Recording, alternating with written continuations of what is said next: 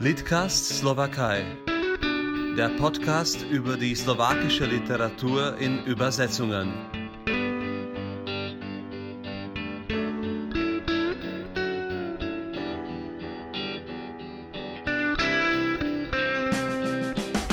Dzień, guten Tag, hallo zusammen. Das ist Michael Horecki mit dem neuen Litcast und mein Gast heute ist direkt vor mir, also nicht übers Netz verbunden, sondern wir sitzen noch gemeinsam im Café mit Mundschutz, noch einen Tag vor dem Lockdown. Wir haben die Gelegenheit genutzt, um sich zu treffen, weil wir in der gleichen Stadt leben. Mein Gast heute ist Adam Schoch, Germanist, Übersetzer und ich freue mich, dass du da bist, Adam. Vielen herzlichen Dank für die freundliche Einladung, Micha. Und ich bin gespannt auf deine Fragen. Adam, was hast du, wann, wann hast du überhaupt das erste Mal Deutsch gesprochen? Ach, keine Ahnung. Äh, ich denke, als ich vier oder fünf Jahre mhm. alt war, äh, das kam so, dass äh, ich bin in Bratislava aufgewachsen und meine, meine Eltern hatten hatten, also heute heißt es Babysitter, denke ich, aber früher hieß es irgendwie anders, so eine alte Tante, Tante Betreuerin. Luise, Betreuerin, ja, Tante Luise, äh, zu meiner Schwester, die vier Jahre älter ist als ich, und zu mir äh, gehabt. Und äh, die, hatte, die, die, war, die war eine alte Pressburgerin vom Zuckermandel. Und ich denke, äh, das waren eben auch die ersten Worte, deutschen Worte, die ich mit ihr gesprochen habe. Also ich war fünf, vielleicht vier Aha. oder fünf.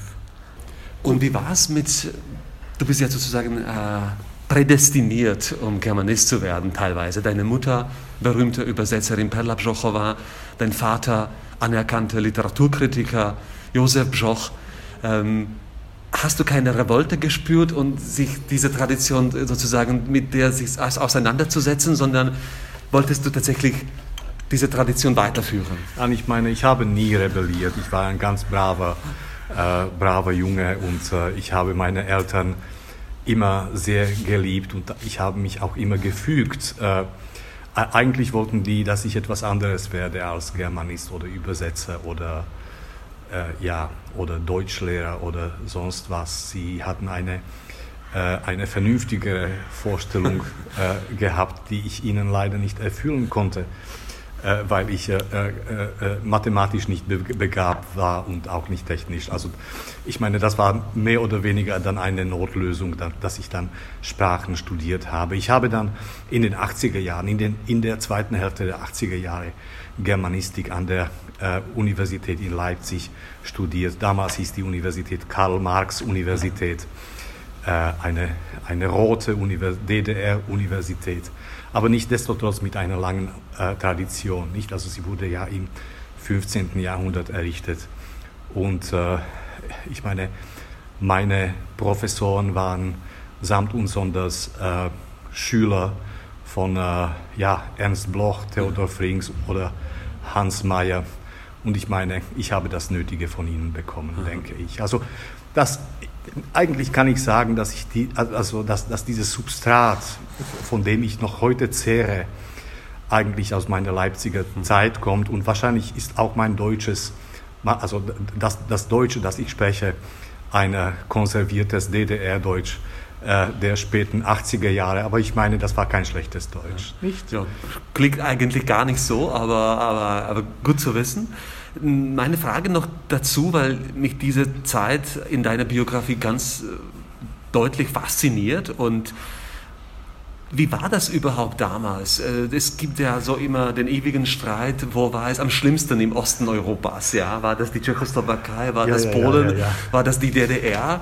Äh, du hast aber mehrmals sich so geäußert, dass da du hast dich äh, frei gefühlt teilweise und dass da eine, eine inspirierende Zeit eigentlich war. Natürlich habe ich mich frei gefühlt. Ich war jung, nicht? Und wenn man jung ist, fühlt man sich frei.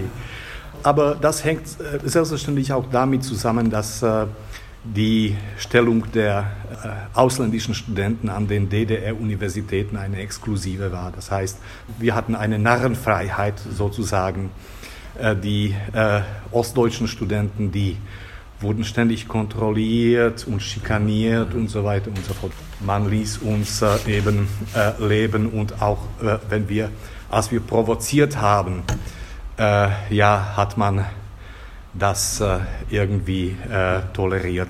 Ich würde sagen, Narrenfreiheit. Und überhaupt Leipzig der 80er Jahre war, war hochinteressant. Es gab da außer der offiziellen Kunst, bildende Kunst, also äh, denken wir nur an die, an die Leipziger Schule, äh, die berühmten Maler selbstverständlich, gab es hier eine alternative Szene, die sehr stark ausgeprägt war. Nicht? Also es gab da eine clandestine Galerie, die Eigenart hieß. Da bin ich äh, öfters äh, äh hingegangen, wo äh, verbotene Künstler ausgestellt haben, beziehungsweise äh, nur geduldete Dichter äh, abends bei einer Flasche Rotwein und vielleicht bei einem Joint ihre Gedichte vorge vorgetragen haben oder vorgelesen haben.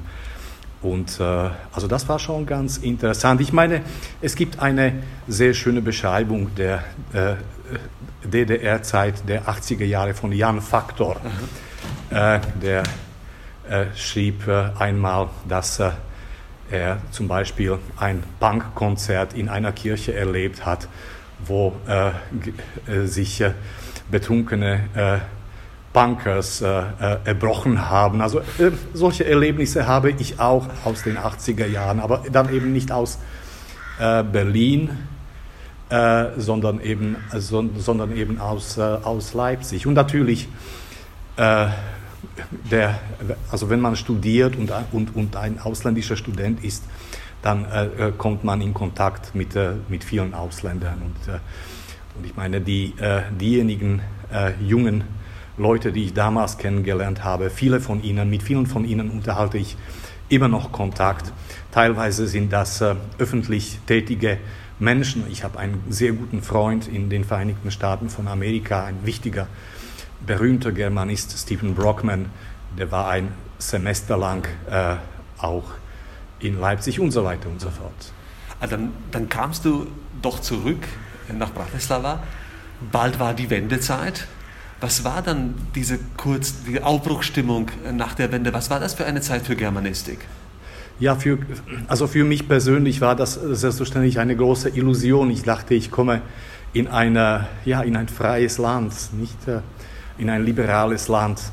Äh, das ist eine Sache. Für die Germanistik war das übrigens eine sehr gute Zeit. Für die slowakische Germanistik war das eine wunderschöne Zeit, weil äh, also jetzt nicht äh, unbedingt äh, Richtung Deutschland, sondern mehr Richtung Österreich gab es eine ganz wichtige Öffnung und eine sehr gute Zusammenarbeit. Vielleicht hängt das irgendwie mit, mit alten äh, äh, Klischees äh, aus der, aus der, oder Ressentiments aus der Donaumonarchie, dass die Österreicher eben gewillt waren, mit den Nachbarländern unmittelbar nach der Wende intensiv zu arbeiten. Nicht? Also äh, ich, so, so, kam ich übrigens auch zu den ersten Übersetzungen ja. damals äh, für Zeitschriften, ob das Wolfgang Kraus war oder Jörg Schebestien, äh, österreichischer äh, Publizist. Äh, äh, und also auf jeden Fall war das schon eine sehr, sehr gute Zeit, denke ich, in der eigentlich sehr vieles möglich war. das hat sich dann aber äh, geändert, selbstverständlich. Vor allen Dingen mit der Gründung der, äh, der Slowakischen Republik. Ja. Und äh, aber äh, auch dann später nach, äh, nach 2000. Aber eine Sache möchte ich doch äh, hervorheben. Wir sitzen hier in diesem schönen Patio des, des Goethe-Instituts. Das Goethe-Institut hat eigentlich seit, seit, seiner, seit, seit Anfang an eine wichtige Rolle äh, äh, gespielt für äh, die Entwicklung der äh, intellektuellen Kontakte zwischen äh, ja, äh, Deutschland und, und der Slowakei. So habe ich das erfahren. Ich habe immer sehr gute Kontakte mit den Leitern des Goethe-Instituts gehabt. Wobei, also ich möchte sogar sagen, es gab einen, einen, eine Zeit, also es war äh, äh, eine Zeit, die für mich persönlich die Blütezeit der äh, slowakisch-deutschen literarischen Beziehungen war. Und das war die Zeit um 2000, als äh, äh der Leiter des des Goethe-Instituts äh, Dr. Manfred Heid war. und also ich kann mich erinnern, damals kam jeden Monat ein Autor, vielleicht manchmal auch zwei Autoren zur, zur Lesung nach Bratislava und man hat auch damals viel mit den also wir als Germanisten haben dann auch viel äh, äh, mit den slowakischen Verlagen äh, zusammengearbeitet. Das heißt also, wenn zum Beispiel Hans-Ulrich Dreichel nach Bratislava kam und etwas aus seinem letzten Roman vorgelesen hat, dann kam der Roman innerhalb von äh, einigen Monaten im Slowakischen heraus. Nicht? Also das war schon eine, ich würde sagen, eine optimale Synchronisierung der äh, äh, Kulturtätigkeit. Äh, aber ich meine, äh, äh, man darf sich nicht beschweren, das tue ich sowieso nicht. Und also heutzutage ist ja diese, diese Zusammenarbeit auch sehr rege. Adam, in deinem Leben hast du die Zeit geteilt zwischen die Forschung und die literarische Übersetzung. Das hat sich bei dir oft auch ergänzt, im Fall zum Beispiel bei Walter Benjamin. Ähm, wie hast du das wahrgenommen? Wie, wie hast du diese Entscheidung getroffen? Äh, kam das irgendwie natürlicherweise, diese Entwicklung? Oder hast du dann irgendwie äh, absichtlich sich so an gewisse Autoren, gewisse Tendenzen, zum Beispiel der Moderne, äh, orientiert? Ja, das hat sich einigermaßen so ergeben. Ja, das hat sich so entwickelt. Und äh, äh ich kann das auch sehr schwer rekonstruieren, aber ich, ich, äh, ich muss ehrlich sagen, ich habe mich nie in meinem Leben gelangweilt. Ich fand äh, äh, parallel so viele, so viele Sachen interessant, so viele literarische Phänomene interessant, dass ich es eben äh, bedauert hätte, wenn ich eigentlich von einem Autor nur ein Buch äh, übersetzen würde, sondern ein äh, ohne ein, äh, ein Nachwort dazu zu schreiben oder, oder vielleicht ein, ein, ein Buch darüber zu schreiben. Das, das, das, war dieses, das ist dieses Beispiel des, äh, von also Walter Benjamin. Aber äh, im Grunde genommen denke ich, dass das eine optimale Konstellation ist, wenn man übersetzt und gleichzeitig auch über äh, das Übersetzte äh, eventuell etwas auch schreibt. Ja. Aber äh, ja, äh, mit der Zeit ist, äh, äh, es hat sich so entwickelt, dass, äh, dass zur Domäne meiner, meiner übersetzerischen Arbeit die niederländische Literatur geworden ist. das ist einfach so gewachsen. Also ich kann auch jetzt nicht sagen, ob es externe Einflüsse darauf gab, eher nicht. Das sind, das sind innere Inklinationen, die man, die man entwickelt äh, Germanisten und sehr gute Germanisten gibt es äh, genug äh, in diesem Land. Obwohl, naja, genug ist nie genug, wie Konstantin Wecker singt. Äh, äh, aber ich habe dann einfach gefühlt, dass es auch erfrischend wäre, also nicht nur deutsche Literatur zu übersetzen, sondern auch niederländische. Du bist ja jetzt 30 Jahre schon mit der Germanistik aktiv verbunden in der Slowakei. Du kennst ja mehrere Fakultäten, du kennst die Entwicklung. Da gab es wirklich dramatische Veränderungen in diesen drei Jahrzehnten. Äh, hätte ich jetzt nicht erwartet, äh, dass es zum Beispiel so eine geringe Zahl an Studierenden inzwischen gibt, sogar nicht nur in den kleineren, an den kleineren Universitäten, sondern auch in Bratislava. Äh, wie, wie, warum ist das so? Warum, wie, hast, wie kannst du äh, von innen sozusagen diese Entwicklung bewerten? und begründen? Ja, dazu äh, also Folgendes, da gibt es selbstverständlich mehrere Gründe, warum das so ist. Also du beschreibst es ganz genau, wie das ist. Es äh, gibt ein äh, geringeres äh, Interesse an, am Studium der Germanistik und an, auch an der wissenschaftlichen Germanistik sowieso in diesem Land, äh, wie etwa drei, also wie etwa drei Jahrzehnte zuvor. Und da gibt es äh, also mehrere Gründe, warum das so ist. Also es gibt, man kann es selbstverständlich auf eine ganz triviale Art und Weise erklären man kann sagen, es gibt eine Supremation des Englischen. Aber ich meine, dieses Argument wird gegen das Englische sehr oft äh, benutzt und äh, äh das finde ich, das finde ich also nicht richtig. Nicht? Also die englische Sprache ist auch eine wunderbare Sprache, selbstverständlich. Wenn das kein Pidgin English ist, Äh, aber äh, man unterschätzt irgendwie das Deutsche oder man hat angefangen, das Deutsche irgendwie in diesem Kulturraum äh, mit der Zeit zu unterschätzen. Die jüngere Generation hat äh, äh, wenig Beziehung zum, zur deutschen Sprache und zur deutschen Kultur aufgebaut, trotz natürlich der großen Leistungen und Bemühungen des Goethe-Instituts und äh, der entsprechenden Behörden.